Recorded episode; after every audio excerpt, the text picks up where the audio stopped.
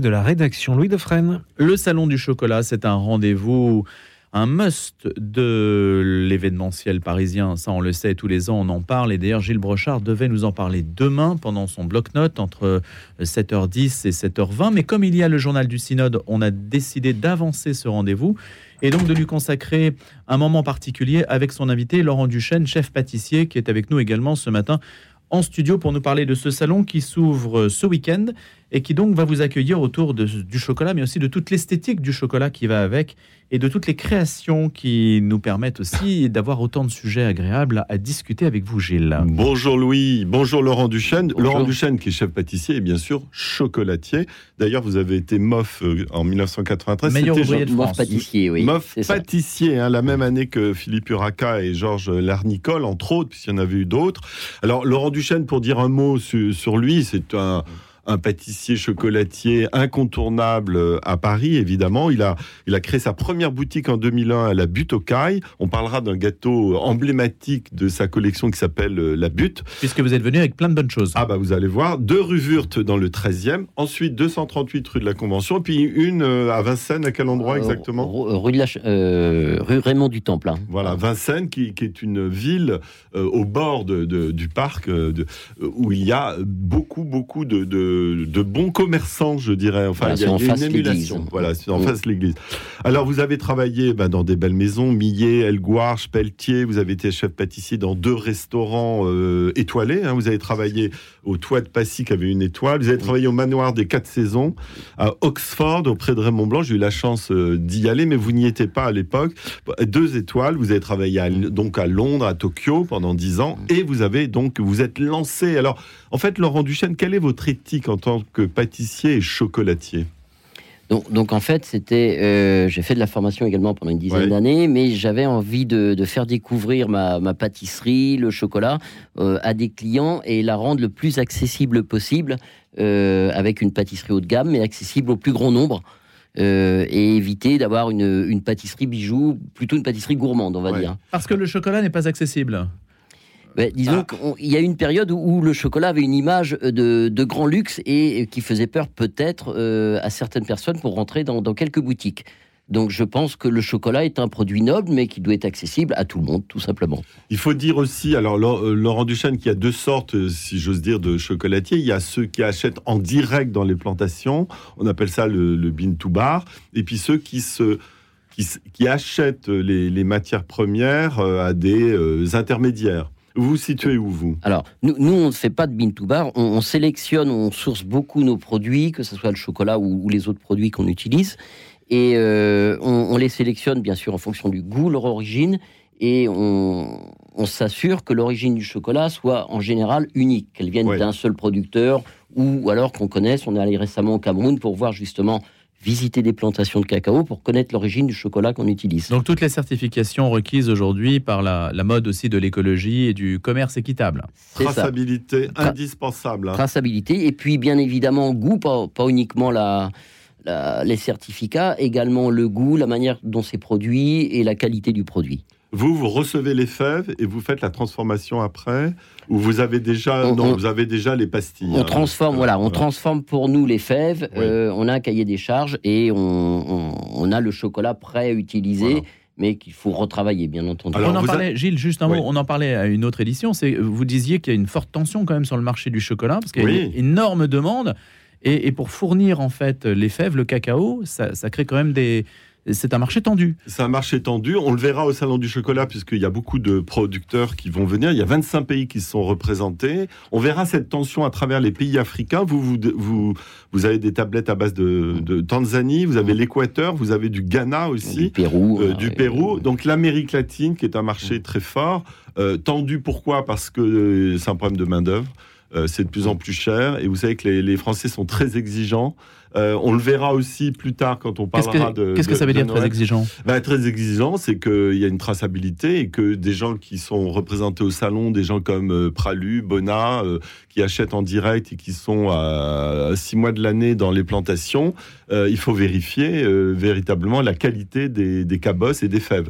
Alors vous savez qu'il y a très peu de chocolatiers, il y en a deux à peu près qui qui font sur place. Je pense à la chocolaterie Robert euh, Madagascar, euh, qui est à Paris, mais qui font tout sur place, transformation sur place à Madagascar, ou une autre marque qui s'appelle Diogovaz à Sao Tomé, où les Français ont acheté les plantations et ils font travailler le, le personnel local. Et ça, c'est une garantie ou pas ah, ça peut être une garantie dans le sens où vous, vérifiez tout, quoi. De, hmm. de, vous intégrez toute la chaîne. voilà, de la récolte jusqu'à la tablette. Ce qui n'est pas le cas pour la plupart, évidemment, des, chocolatiers français. Alors, j'en profite pour dire que Laurent Duchesne travaille avec son épouse, qui s'appelle Kyoto, que vous allez voir, qui est une vedette au Salon du Chocolat, mon cher Louis, euh, qu'on va voir sur le stand de, de, Laurent Duchesne. Alors, cette année, euh, c'est vrai qu'il y a un éclairage euh, avec les chocolatiers et les pâtissiers japonais. Et ça tombe bien, puisque Kyoto... Alors, elle est Kyoto. Kyoko. Kyoko. Kyoko. Oui, mais pardon. non, non, mais je, je sais. Kyoto, c'est la ville. Ah je viens de lire un livre sur Kyoto, c'est peut-être pour ça. Alors, Kyoko, elle est d'origine d'où au Japon? Alors, en fait, Kyoko, mon épouse, est du sud du Japon, de la région du Kyushu, et de la ville de Kagoshima. Ah, voilà. Alors, vous avez dit le mot Kagoshima. Vous savez qu'au nord, vous avez Fukuoka, et au sud, vous avez Kagoshima. C'est les deux centres d'intérêt pour la culture du sancha, tencha, et qui produit ensuite le, matcha. Le matcha, c'est euh, donc ces, ces feuilles qui sont broyées à la meule de pierre et qui donnent cette couleur vert, euh, un peu les feux verts, vous savez, dans la. Parce que le Japon produit du chocolat.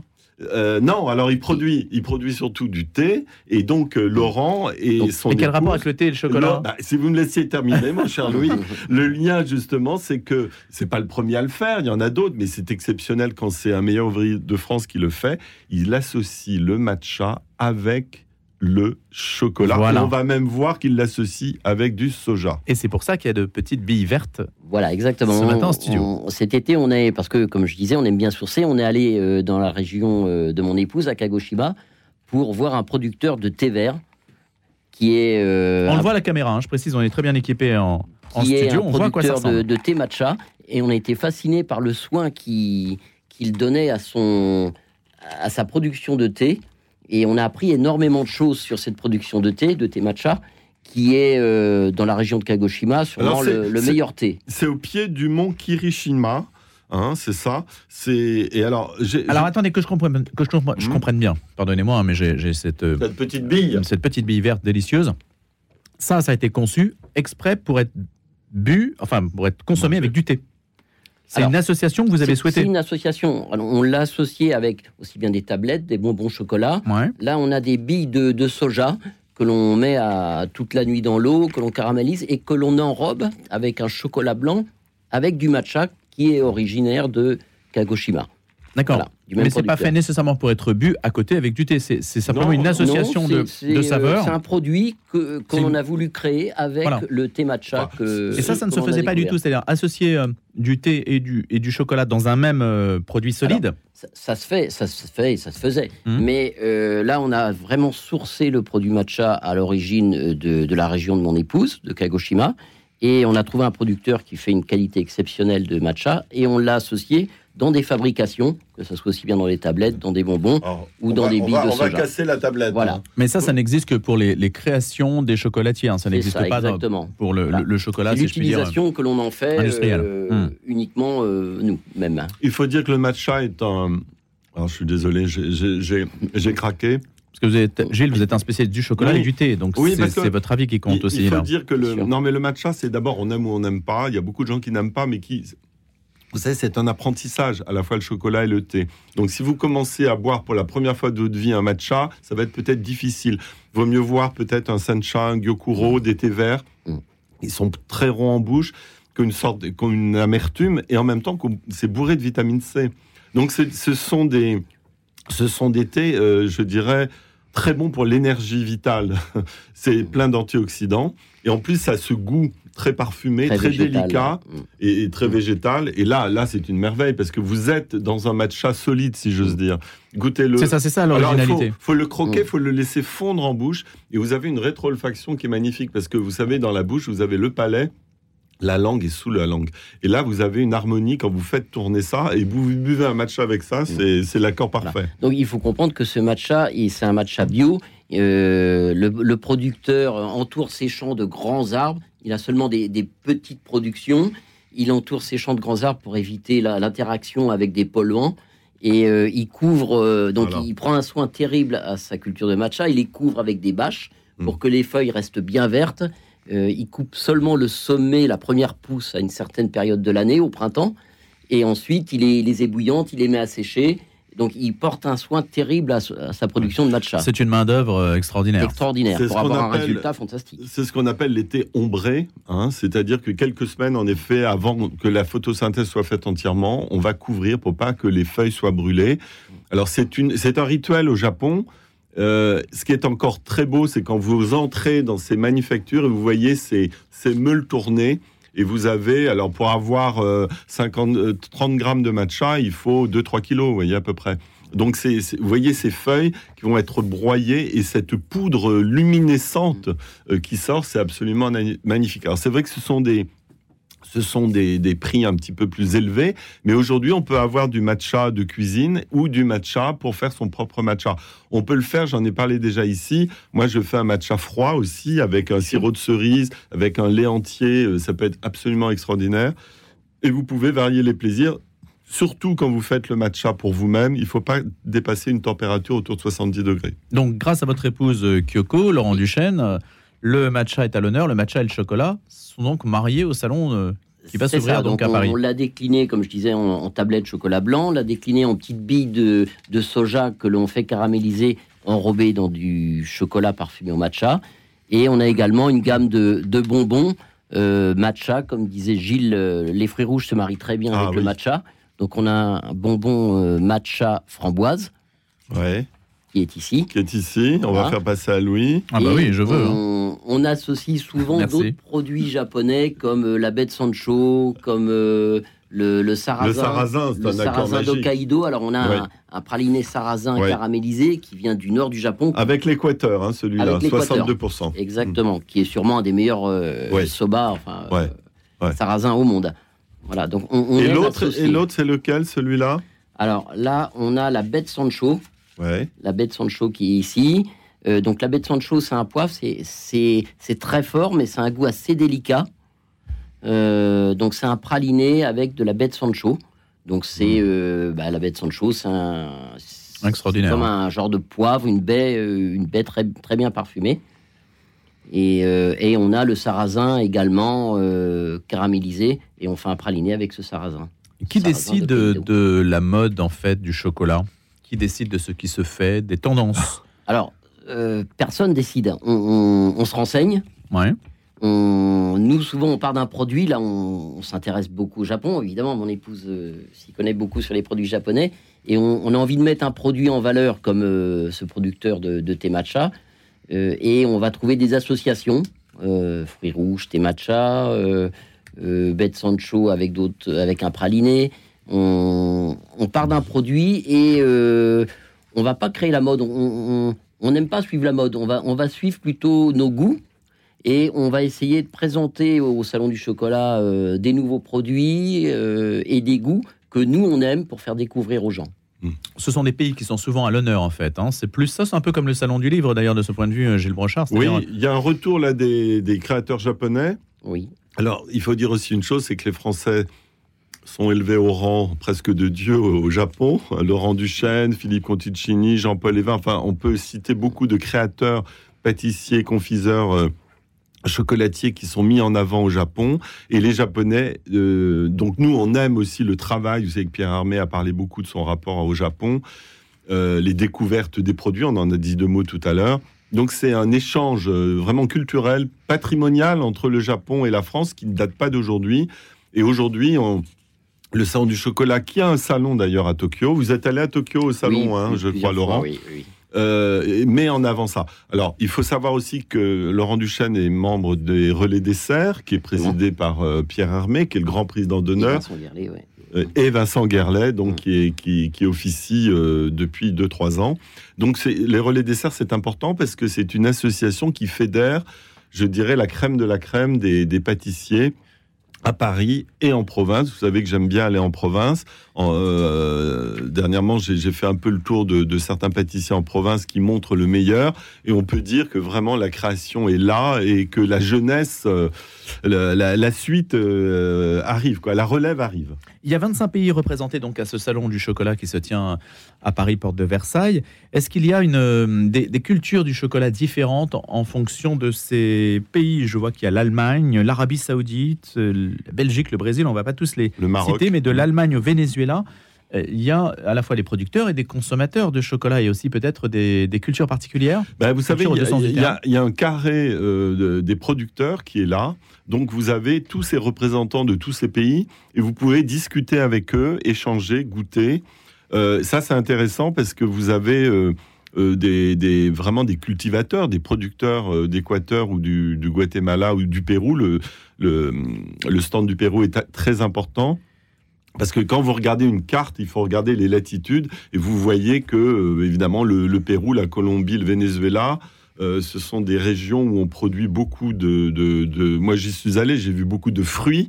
Vous avez du café, vous avez du chocolat, enfin des, des, cacaos. Puis ne, pas oublier que l'Amérique latine est le premier pays producteur au départ euh, de, de cacao. Mais ce qui est intéressant, c'est de voir cet échange que l'on a aujourd'hui avec, parce qu'il faut bien parler du public pourquoi le public se rue au salon du chocolat, c'est pour essayer de découvrir, à la fois dans, les, en province, il y a des gens comme euh, le Daniel, il y, en a, il y a plein de chocolatiers de province qui viennent aussi présenter leur, création parce que c'est une vitrine. Il n'y a pas que. Euh, il y a, au, au, début, il y avait beaucoup de d'industriels, des grands groupes. Aujourd'hui, ils misent beaucoup sur euh, ceux qui font le chocolat, mais de façon artisanale. Hein. Euh, j'ai parlé beaucoup des meilleurs ouvriers de France, des Mof, en fait les 100 ans cette année, donc il y aura des meilleurs ouvriers de France. On a aussi, euh, il y a toute une partie un petit peu plus professionnelle avec les machines, parce que tout ça, ça a évolué aussi pour les pâtissiers, les chocolatiers. Donc c'est une et puis vous avez des démonstrations, des conférences, beaucoup de. Est-ce que vous en faites une, Gilles? Euh, non, moi je fais rien. Moi, j'irai en observateur, voyez. Euh, et alors, sur les 250 exposants, vous avez, euh, il n'y a pas que des chocolatiers, il y a des, vous allez avoir un stand sur le thé, sur les confiseries, sur les gâteaux, etc. Donc, vous avez, c'est une émulation. C'est pour ça que c'est un rendez-vous important. C'est jusqu'à mercredi. Hein, il y a toute une esthétique, hein, puisqu'on dit le salon du chocolat va présenter un festival de créativité débridé avec des sculptures époustouflantes, un défilé de robes en chocolat. On sent que la communication se se greffe sur le salon de la mode, sur la, Fashion Week par exemple. Bien sûr, il y a, vraiment, il y a vraiment un lien sur le chocolat, euh, aussi bien avec la mode, euh, aussi bien avec les pièces. vous avez une robe, vous euh, non, non, Vous en avez eu hein Oui, oui, mais là, pas cette année. Je me rappelle plus. Mais non, pas cette année. On va dire aussi que l'école Ferrandi est associée aux, dégustations, notamment quand au Pastrichot avec Mercotte, vous avez toutes les brigades, enfin une ou deux brigades de, de jeunes euh, apprentis. Euh, des, élèves de, l'école Ferrandi à Paris, qui est une école où il y a une école spécifique pour, le, pour la pâtisserie. Donc ça, c'est très important. Euh, et puis Laurent, lui, il, a, il est à la tête d'une PME, hein, parce qu'il a son laboratoire à Villejuif, il emploie près de 50 personnes.